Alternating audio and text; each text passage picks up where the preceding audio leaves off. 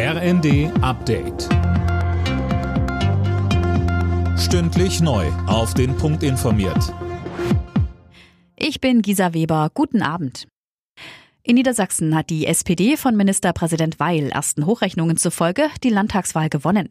Die SPD liegt demnach bei um die 33 Prozent. Die CDU um Vizelandeschef Althusmann kam auf etwa 27,5 Prozent der Stimmen.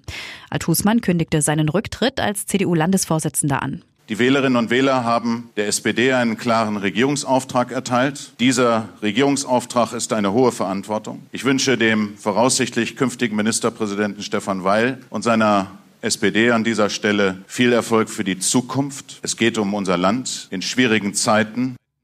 Dieser Verantwortung ist sich Weil bewusst.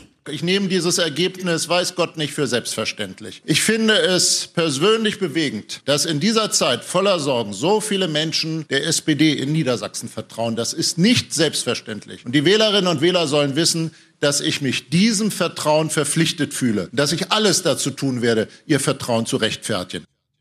Weil strebt künftig eine rot-grüne Koalition an.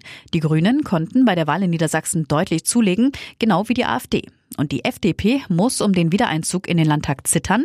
Die Linke fliegt wohl raus. In der EU sollen in diesem Winter offenbar bis zu 15.000 ukrainische Soldaten ausgebildet werden. Die beiden Einsatzhauptquartiere sollen in Deutschland und Polen sein, berichtet die Welt am Sonntag. Bei uns geht es beispielsweise um Minenräumung oder Taktikschulungen.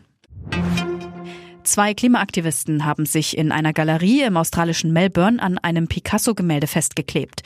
Die beiden klebten ihre Hände an dem Acrylglasschutz über dem Antikriegsbild Massaker in Korea fest.